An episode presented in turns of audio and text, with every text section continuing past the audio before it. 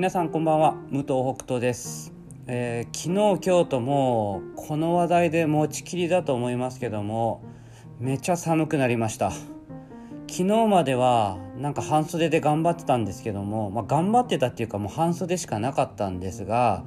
昨日あたりから、うん、ちょっとなんか寒いぞということで今日はパーカーを用意してたんですがもう早速着込んでいる状態です。このままもう寒くなるのかな？まあ僕このぐらいの季節がまあ一番好きなので嬉しいですけども、まあ、寒くなりすぎないことを祈りながら、えー、頑張っていきたいと思います。それでは10月6日木曜日第187回工場長ラジオ始まります。この番組は好きな日に働くエビ工場パプアニューギニア海産代表武藤北斗が平日毎日お届けしております。え今日はですね時給の話なんですけども、まあ、うちあの今までもね時給統一だっていう話何回もしてますけどもえっ、ー、といつの話だったかな、えー、どどこだちょっとどこで聞かれたかな？あの忘れちゃったんですけどもあのインタビューの中で、えー、時給一緒っていうのはその障害を持っている方も、えー、一緒なんですかっていうことを聞かれたんですね。でまあそのニュアンスとしてはまあその障害を持ってる人の方が安いですよねっていう感じで聞かれたんですけどももちろんうちは安くないです。えー、みんなと一緒の金額です。先月までだったら時給1000円で今月から、え最低賃金が上がったので1030円なんですけどもまあもうほんとギリギリの最低賃金だからこれ以上ね下げることはできないですし、まあ、逆に障害がない人を上げるっていうことももちろん考えられるわけですけども差をつけるということを考えれば。だけどそんなことはしないですあの差はつけないっていうふうに僕の中で決めてます。でそれはまあいつも話してることをまあ実行すればそういうふうに普通になるだけなんですけどもやっぱ僕の中では一生懸命やるっていうことがそのパートさんのその働く上でのこう一番大切にしてる、まあ、評価っていうわけじゃないんだけども、うん、なんか一生懸命やって遅いんだったら仕方ないと。で、まあ、一生懸命やって早い人もいると。で出来高はもちろん違うんだけどもその一生懸命やってればそれは僕としては同じだと思ってるんですよね。うん、たくさん出来高がある人が偉いっていう感じでは捉えてなくてやっぱそれはその組織全体で考えてるからだと思うんですよね。あのどんなに速い人でもこう出来高が高い人でもものすごい性格悪かったらやっぱね組織の全体の効率を下げるんですよ。まあ、チームワークを下げたりみんなの雰囲気が悪くなってくるとみんながやっぱ動きづらくなって一人一人がこう効率が落ちて出来高が下がってっていうことになるので全体として見るとその出来高が高い人が来ても性格悪いからあの会社としてはマイナスみたいなね感じだってまああるわけで、まあ、そういうふうに考えると一人一人の出来高云々っていうのはそんなに大きなことではないっていうふうに捉えてます。だからみんなが一生懸命やって思いやりを持ってこう接しているような職場であれば全体として効率は上がってくるだからそれを目指しているであれば一生懸命やってる人っていうのは時給全員統一っていうのももう理にかなってると思うんですよね。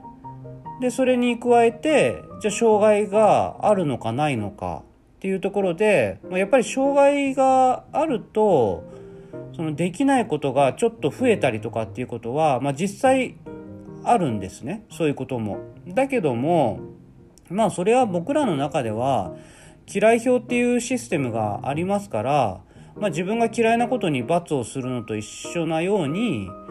まああのそれぞれでねできることがあったりできないことがあったりで別にいいんじゃないかなと思うし、まあ、その中で自分が不得意だなと思っても、まあ、これはね自分は不得意だけども、まあ、やってみたいっていうことで、まあ、一生懸命やって遅いんだったらそれは仕方ない。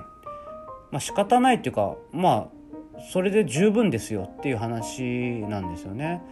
だから、うんまあ、障害があるないとかにね限らず時給がもう全く一緒っていうのはもう完全に理が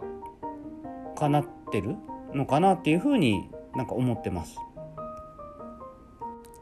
やっぱこう障害のある人と一緒に働いてるっていうことをもっともっと言ってくべきなんじゃないかっていう声も実際あるんですよ。やっぱりそれは発信することであこういうふうな社会とか職場の在り方であれば働ける人が増えるっていうことがもっと伝わるからっていうね、うん、でそれはものすごくわかるんだけども、まあ、僕も全く言わないわけじゃないし、まあ、こうやってラジオでも喋ってるわけですけどもただここをなんかあんまり強調しすぎるとその変ななんかちょっと僕としては違和感があるんですよね。だから、まあ、ちょっと難しいところだなっていうふうに思ってるんですけども前のあの社交不安障害のあった T さんなんかは、まあ、彼自身がその、まあ、自分と同じようなこう苦しさとかを感じてる人があのちょっとでも働きやすい職場があるんだっていうことを知ってもらうとかねそういったことにこう意味があるっていうふうに考えてくれてたのでそういうふうにこう考えが一致していたらいいと思うんですよね。だけどやっぱりそれをあんまり表に出したくないっていう方もいるしそういう時に僕がなんかすごいこう偉そうに言ったらなんかそこはねちょっと違うかなっていうふうに思うんですよね。だその辺のバランスっていうのはすごく難しいですけどもやっぱり僕の中ではその一緒に働いてる人がねまずこう苦しまずにねしっかり自分の意思で働くっていうところをあのできた上でじゃああとはどう発信するかとかどうメディアの人に話していくかとかっていうことになっていくと思うのでうんなんかやっぱりそこも大事にするのは従業員の人一人一人なのかなと。こうね社会をまあ変えるっていうとちょっと言い過ぎなんですけども、まあ、こういうことを伝えていくっていうことももちろん大事なんだけどもそれは従業員の人があってその上でっていうところですよね。だからそこをなんかぶれないようにちゃんとしっかりとね僕はあの僕なんかもうこうやってベラベラベラベラ喋るしなんかもうどんどんどんどん取材なんかも受けるからちょっとね勘違いしていく可能性っていうのはすごく大きいなって自分でもなんかちょっと危険性を感じてるというか、あの自分でねちゃんとセーブしながらやっていかないといけないなと思ってるので。はい、その辺はちゃんと気をつけながらこれからも、えー、前向きに発信していければいいなと思っております。はい、では最後に本日の出勤人数の報告です。あその前にですねすみません僕謝んなきゃいけないことがありましてえっとこれいつからかわかんないんですけど社会保険加入3名中ってずっと言ってたんですけど4名中だなんですよ。えっと、社員の方がパートさんになった時に、